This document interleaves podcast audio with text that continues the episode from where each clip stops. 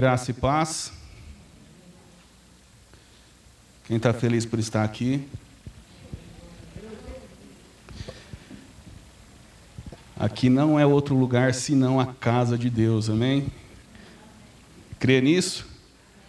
Se estamos na casa de Deus, estamos na casa do Pai. Se estamos na casa do Pai, nós temos liberdade. Ah, é que Jesus te cate hoje, viu? que Ele te pegue de jeito hoje. que Ele exorte, que Ele baste, mas que Ele abraça e que Ele ame. Como é bom. Estar aqui, se for resumir numa palavra, é dependência, viu, irmãos? Você precisa estar numa dependência total de Deus. Abram a Bíblia no livro de João, capítulo de número 3.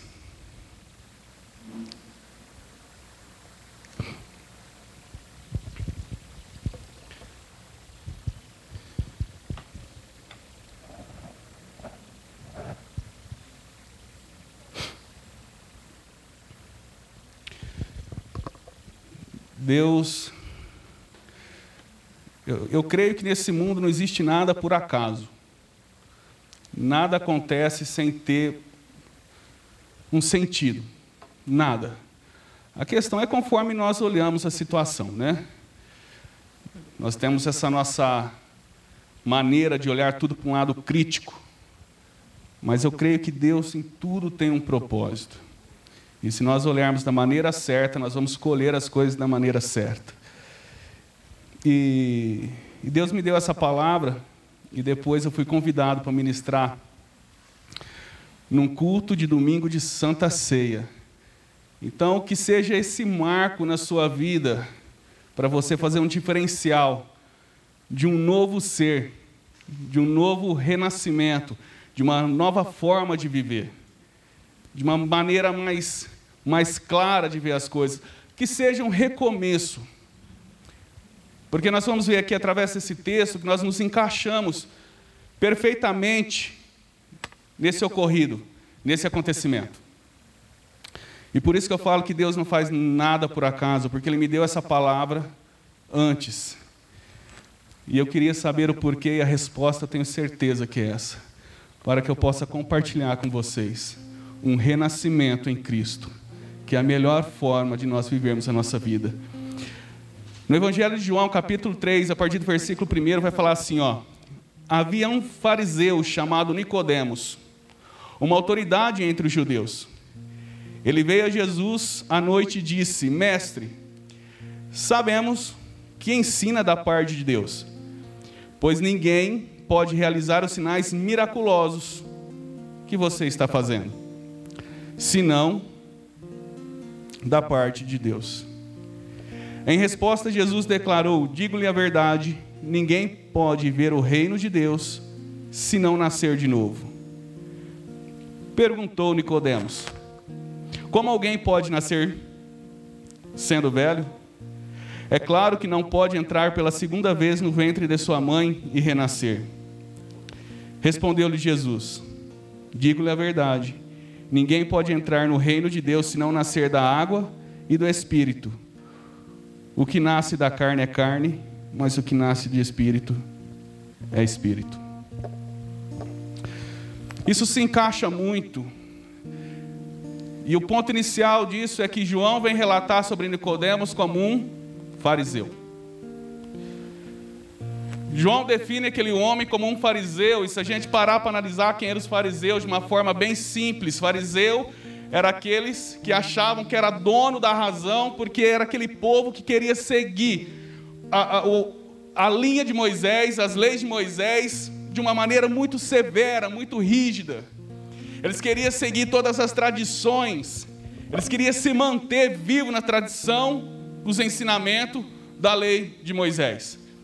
Eles achavam então que eles estavam com a, da maneira mais certa, eles estavam vivendo da maneira mais certa, que eles estavam com toda a razão, que era dessa forma que tinha que ser que se viver nessa terra. E tudo aquilo que fosse contra isso estavam errados. Todos aqueles que faziam totalmente contra o que Moisés tinha ensinado, estava caminhando para a perdição. Os fariseus, eles se destacavam nas esquinas. Alguém já leu essa parte na Bíblia? Que eles oravam mais alto para poder chamar atenção, eles queriam estar por cima da razão, eles queriam ser os corretos e os certos e os pontos de referência nessa religiosidade. E por outro lado, temos uma figura de Jesus que, de uma certa forma, ele quebrava essas leis. Jesus, ele não seguia e nem permitia que seus discípulos viviam daquela forma. Jesus não guardava o sábado. A Bíblia fala que ele apanhava espigas para se alimentar e seus discípulos faziam as mesmas coisas. A Bíblia vai falar que Jesus não lavava a mão para se alimentar e nem jejuava três vezes por semana, conforme os fariseus falavam que tinha que ser feito. Então Jesus quebrava esse ritual, esse ponto de vista que os fariseus falavam que era sagrado e não podia quebrar. Só que Jesus estava realizando coisas que eles não estavam realizando. Jesus estava fazendo coisas que eles não conseguiam fazer. E só tinha três formas deles definir Jesus. A primeira que ele realmente era filho de Deus. A segunda, que ele era um charlatão, que ele estava enganando as pessoas, que tudo que ele estava fazendo era combinado, era mentira. E a terceira questão que tinha é que ele era uma pessoa que realizava aquela, aqueles milagres através de demônios. Beuzebu. Você vai ver num dos evangelhos Jesus contradizendo isso e falando Acorda vocês, fariseus. Eu sei o que vocês estão pensando, mas vem aqui perto de mim, deixa eu falar algo para vocês. Como que pode eu expulsar demônios através de demônios? Será que você não tem uma visão que esse reino está contra ele mesmo e, e ele não pode fazer isso? Jesus, dessa forma, ele quebra a, a terceira opção que tinha que Jesus realizava todos aqueles milagres, todo aquele acontecimento através de demônios. Um demônio não expulsa outro demônio, porque senão a casa fica dividida e ela vem à ruína. É a parábola que Jesus explica para dar essa resposta. Ele dá duas, é uma delas. A segunda opção, que era dele ser um charlatão, um mentiroso, encanador, não tinha como, porque Jesus não curava pessoas desconhecidas. Jesus curava as pessoas que o povo tinha contato, era o aleijado, era o cego. As pessoas sabiam que eram e tinham as deficiências. Então não tinha como você falar que aquilo lá era mentira, era combinado. Jesus realizava para todo mundo ver os milagres. Eles expulsavam os demônios das pessoas na frente de todos. Então também não poderia falar que isso era uma mentira. Resta primeiro reconhecer que Jesus, então, ele é, ele vem da parte de Deus. Mas para um fariseu reconhecer isso, ele era contra todos os princípios, porque se ele faz isso, ele teria que pregar, gente, todo o ensinamento de Moisés, tudo que a Torá fala, esquece, é mentira, não precisa ter esses princípios e vamos começar de uma maneira nova. Isso era muito forte para eles. Eles não teriam coragem de fazer isso. Não teria como brigar para fazer isso. Mas Nicodemos, ele separa um momento com Deus. A Bíblia vai falar aqui que à noite ele vai até encontro de Jesus para reconhecê-lo. E falar, ó, nós sabemos, na realidade, nós queremos esconder, nós queremos negar, mas nós sabemos que o Senhor vem da parte de Deus, porque ninguém pode realizar as coisas que estão sendo realizadas por tua parte se não for de Deus. Nós não conseguimos. Jesus então olha para ele e fala: Ó, é o princípio de uma conversão. Isso é nos dias de hoje. Nós podemos ser comparados com esse fariseu antes da nossa conversão e antes de nós aceitarmos Jesus. Aliás, eu mesmo muitas vezes falei, vocês são muito radicais. Tem que estar dentro da igreja o tempo inteiro, não pode fazer nada, não pode ir num show, não pode fazer isso, não pode fazer aquilo, vocês vivem presos, vocês não têm liberdade. Era a resposta que eu dava. Vocês não sabem viver a vida e vocês querem ensinar nós vivermos a vida. Vocês são pessoas infelizes. Eu achava que eu estava com controle na mão e que a minha sabedoria era maior do que os dos crentes. Vamos pôr a palavra crente aqui, né? Porque eu achava que a maneira de viver certo era a maneira que eu vivia. E cada um assim, na sua mente, passou por um momento. Porque a conversão, ela é uma metanoia, uma mudança de mente, um, uma metamorfose, uma, é algo superior. A nossa mente fica meia, meia balançada. E por isso João olha para ele e fala assim: ó, era um fariseu, alguém que se achava dono da razão, alguém que queria se destacar em meio às outras pessoas. E nós éramos assim. Mas quando ele chega para Jesus e fala: Ó, eu reconheço que o que você faz é da parte de Deus, Jesus fala: ali vem um ponto de arrependimento, de conversão, e por isso ele fala: você precisa nascer de novo. Porque Jesus sabia da maneira que ele pensava, ele discernia o ambiente, ele sabia como ele, ele vivia e todos os rituais que ele tinha que praticar, e, e, e nossa, a luta dele seria grandiosa se ele falasse isso para as outras pessoas, ó, de uma maneira, de uma verdade. Ele vem da parte de Deus. Então, quando ele assume isso escondido, Jesus fala: ó, você precisa nascer de novo, porque Jesus está falando para ele: tudo que você aprendeu até hoje, tudo que você viveu até hoje, tudo que você seguiu até hoje é uma mentira, você precisa começar do zero.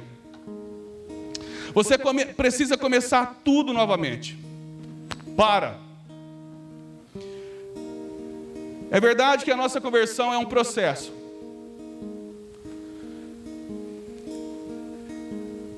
Pessoas até hoje me perguntam: se eu me converter hoje eu não vou ter mais problema? Porque essa é a visão que as pessoas têm.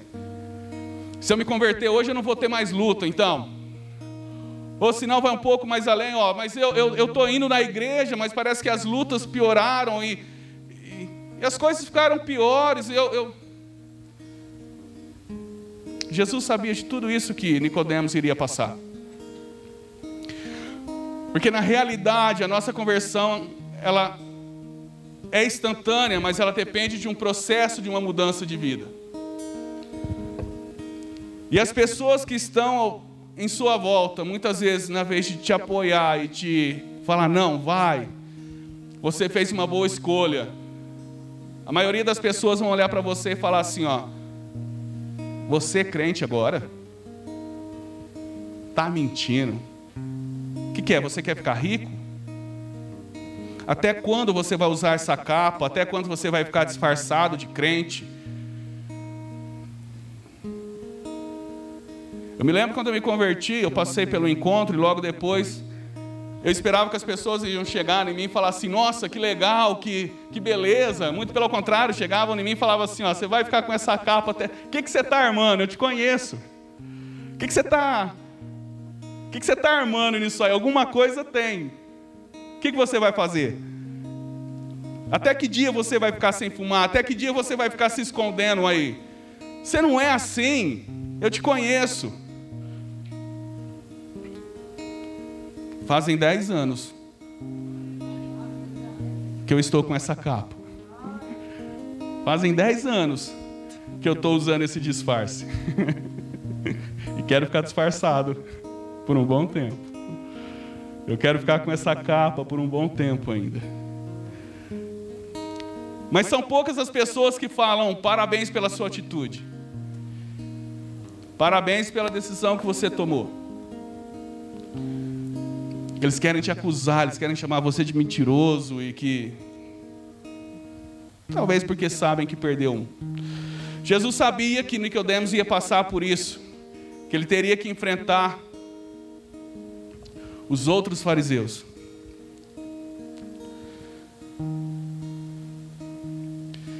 E o processo ele é devagar. Até hoje eu luto. Acredito que todos que estão aqui ainda lutam.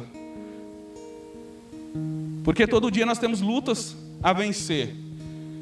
Todos os dias eu preciso sacrificar uma área da minha vida para que Cristo venha nascer neste lugar.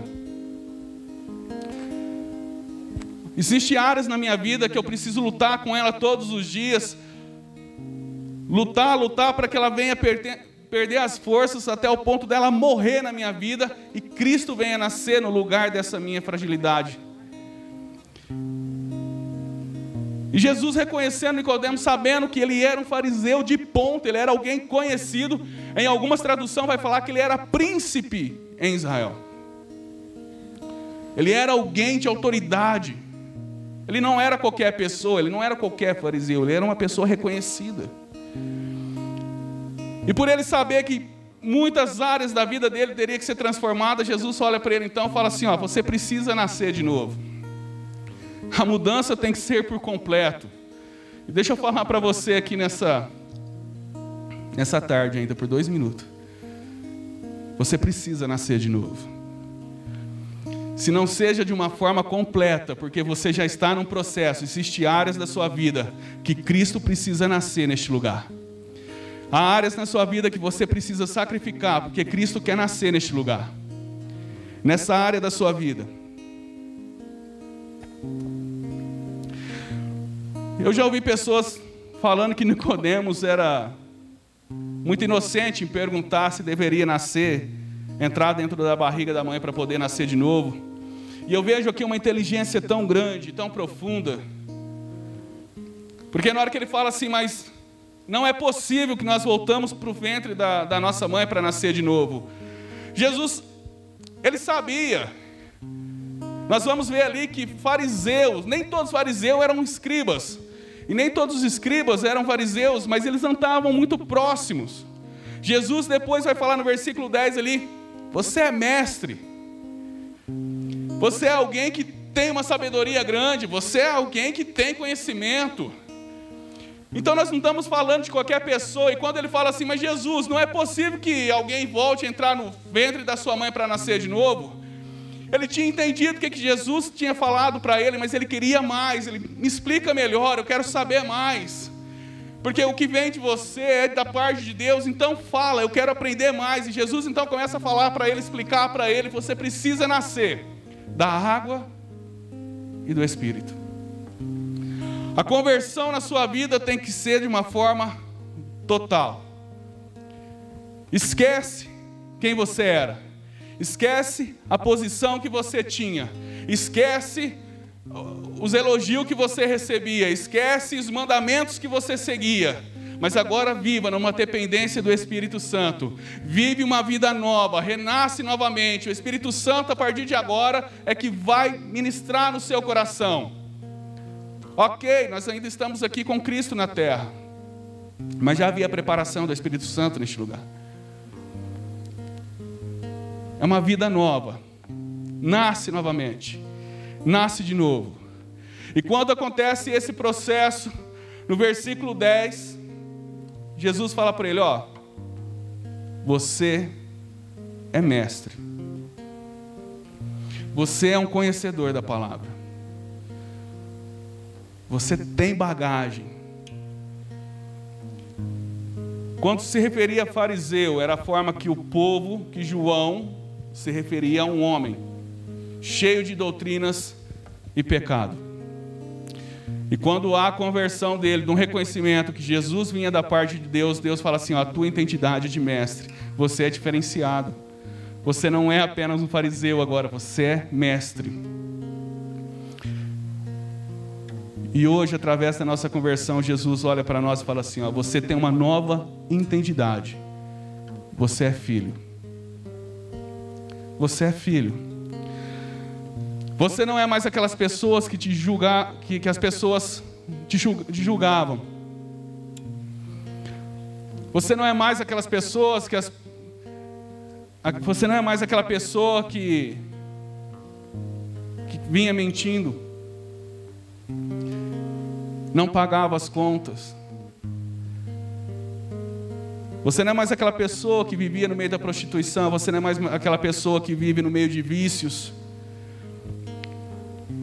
Por mais que as pessoas te julgam pelo seu passado, Jesus olha o seu futuro. Por mais que as pessoas olhem para você e te julgam pela pessoa que você foi, Cristo está olhando pela pessoa que você é. E há uma nova identidade em você. Há um novo estilo de vida sobre a sua vida. É necessário que parte da sua vida venha morrer, para que Cristo venha nascer neste lugar. Nicodemos poderia ir atrás dos outros fariseus e perguntar: O que está acontecendo? Será que nós temos que reconhecer quem é ele? Havia um vazio dentro dele que ele precisava preencher, que todos aqueles rituais não preenchia. Jesus veio preencher esse vazio. E no lugar que você tem esse vazio, Jesus vai preencher. A presença de Jesus vai preencher esse vazio que você tem. E essa área que você luta, esse pecado que você luta, essa engrenagem que está acontecendo, essa parte da sua vida que você trabalha todos os dias lutando contra ela, decreta morte sobre, sobre essa área da sua vida hoje. Decreta morte. Fala: esse pecado tem que morrer na minha vida, porque Cristo vai nascer neste lugar. Quarta-feira estava pregando no Valdeci e eu, eu usei esse termo de exemplo. Antes da minha conversão eu fumava e, e, e eu parei de fumar no encontro. Eu decidi parar de fumar. Não. Não foi uma decisão porque eu já tinha tentado antes e não tinha conseguido.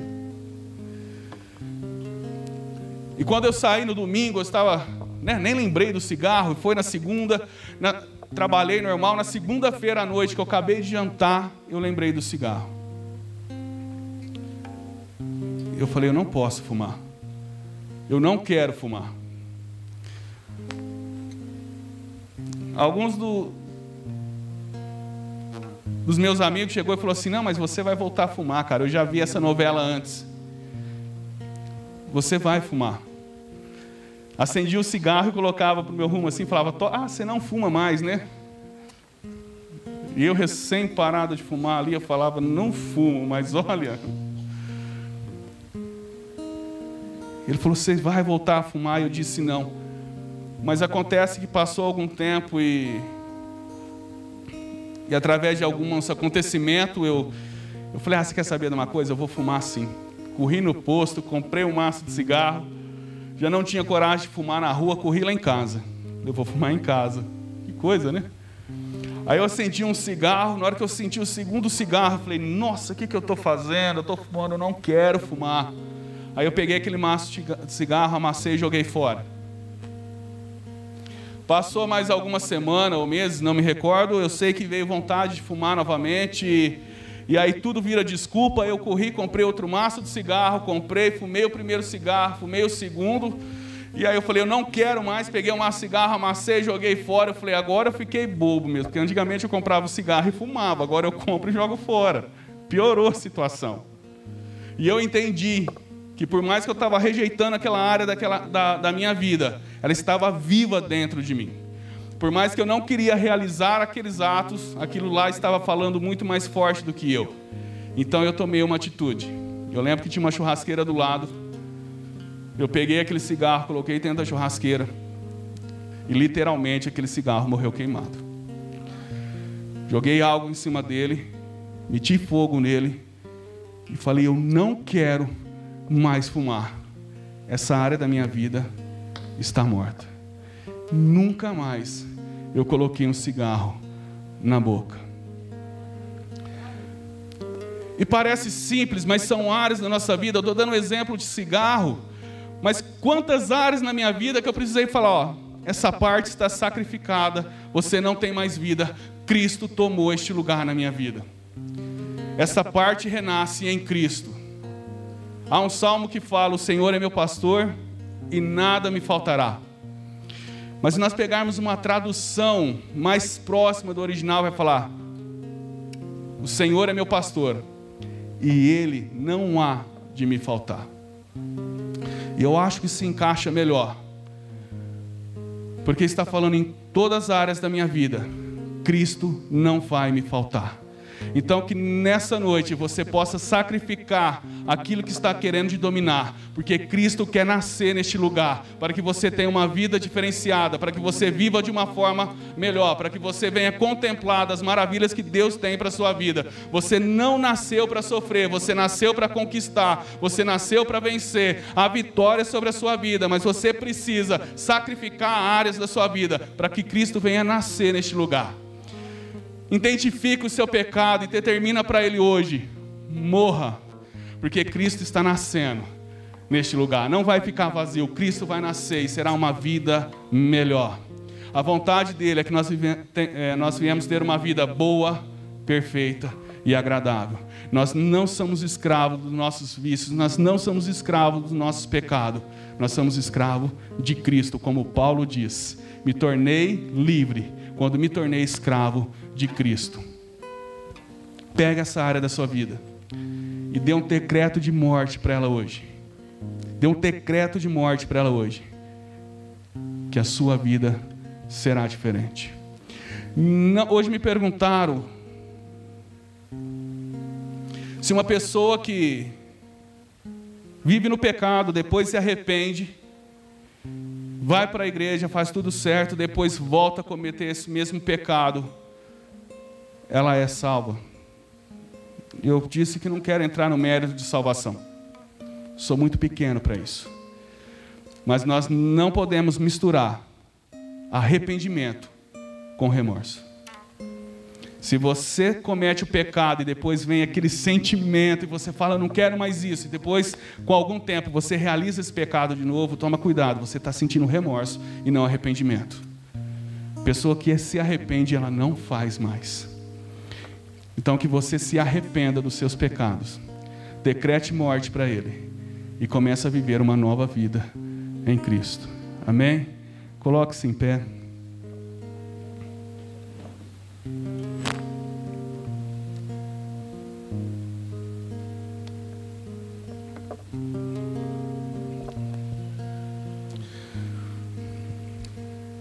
Nesta noite eu quero profetizar a vida nova para vocês, para nós.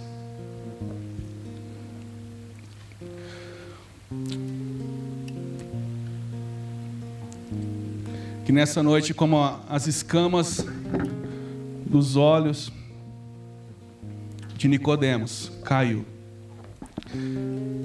E ele encontrou a verdade. Que as nossas visões sejam abertas. Que nós vamos entender o plano de Deus para nossas vidas. Não viva o rascunho que o diabo fez para você.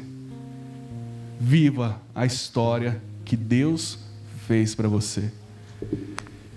O diabo fez rascunho para as pessoas e elas estão levando como sentido de vida.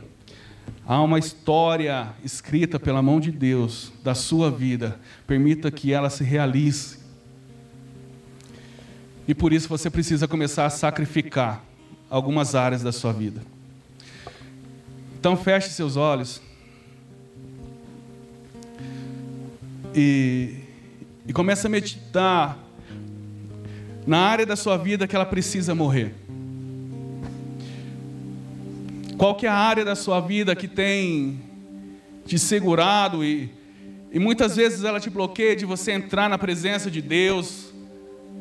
Muitas vezes você não, acha, não, não se sente digno de entrar na presença de Deus, porque esse pecado te acusa, você vem se sentir uma pessoa suja. Você se sente que você não tem esse privilégio de estar na presença de Deus. Muitas vezes você não permite que Deus te use aqui nessa terra, porque você, você se sente um pecador e não consegue viver sem esse pecado. Que o sangue de Cristo hoje venha sobre a sua vida e te lave de toda sujeira.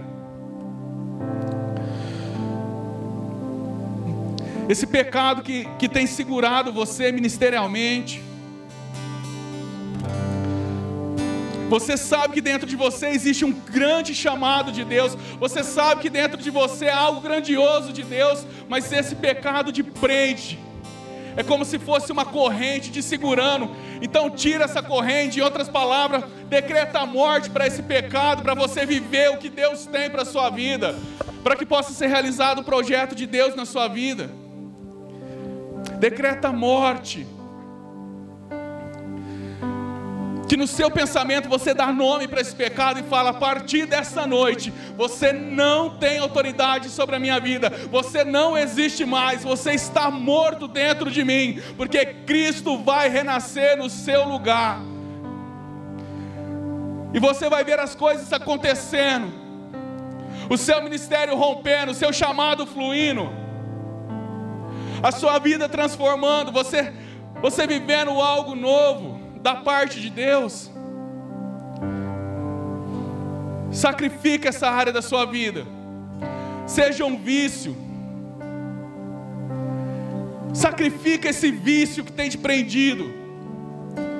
Pode ser de cigarro, bebida, celular, televisão, sei lá.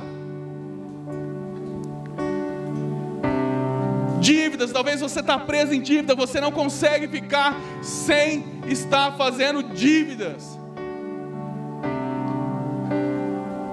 É necessário que essa pessoa que tem dívidas, que essa área dessa pessoa morre, para que nasça Cristo neste lugar, fazendo dela uma pessoa próspera. Talvez você tenha ódio no coração que você não entende o que é isso. Sacrifica esse ódio. Fala, eu não quero viver mais com esse ódio dentro de mim. Com o amor de Cristo renasça em mim.